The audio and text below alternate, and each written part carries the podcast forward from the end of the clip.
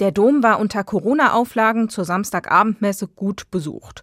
Viele waren der Einladung zur Abendmahlsfeier gefolgt. Die war genau richtig, fanden viele Gottesdienstbesucher und Besucherinnen. Ich bin katholisch, aber ich finde, wann, wenn nicht heute, soll es diese Einladung geben.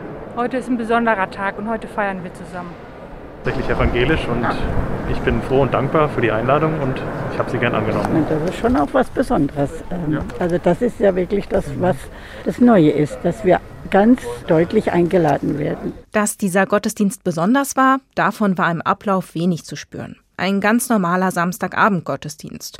Nur, dass sich der Stadtdekan Johannes zu Els vor Beginn noch einmal Zeit genommen hat, um den Gästen zu erklären, wie das abläuft mit der Kommunion, wo die Wege verlaufen. Er konnte sich zu Beginn des Gottesdienstes einen Seitenhieb nicht verkneifen, denn die evangelischen Brüder und Schwestern seien schon oft von der katholischen Kirche verletzt worden.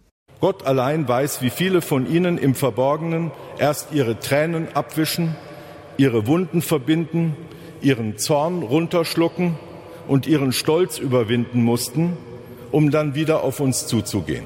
Ich stehe jetzt hier oben allein, aber ich stehe auch für meine Kirche. Und ich bitte Sie, die evangelischen Christinnen hier im Dom und daheim an den Bildschirmen, um Verzeihung. Und ich danke Ihnen für Ihre Langmut. Der katholische Stadtdekan hätte den Gottesdienst gerne ökumenischer gestaltet. Er hatte seinen evangelischen Amtskollegen Achim Knecht zur Predigt eingeladen. Doch der hätte dann in dieser offiziellen Rolle aufgrund von Absprachen zwischen den Kirchen nicht zur Kommunion gehen dürfen. Stattdessen trug er die Lesung vor.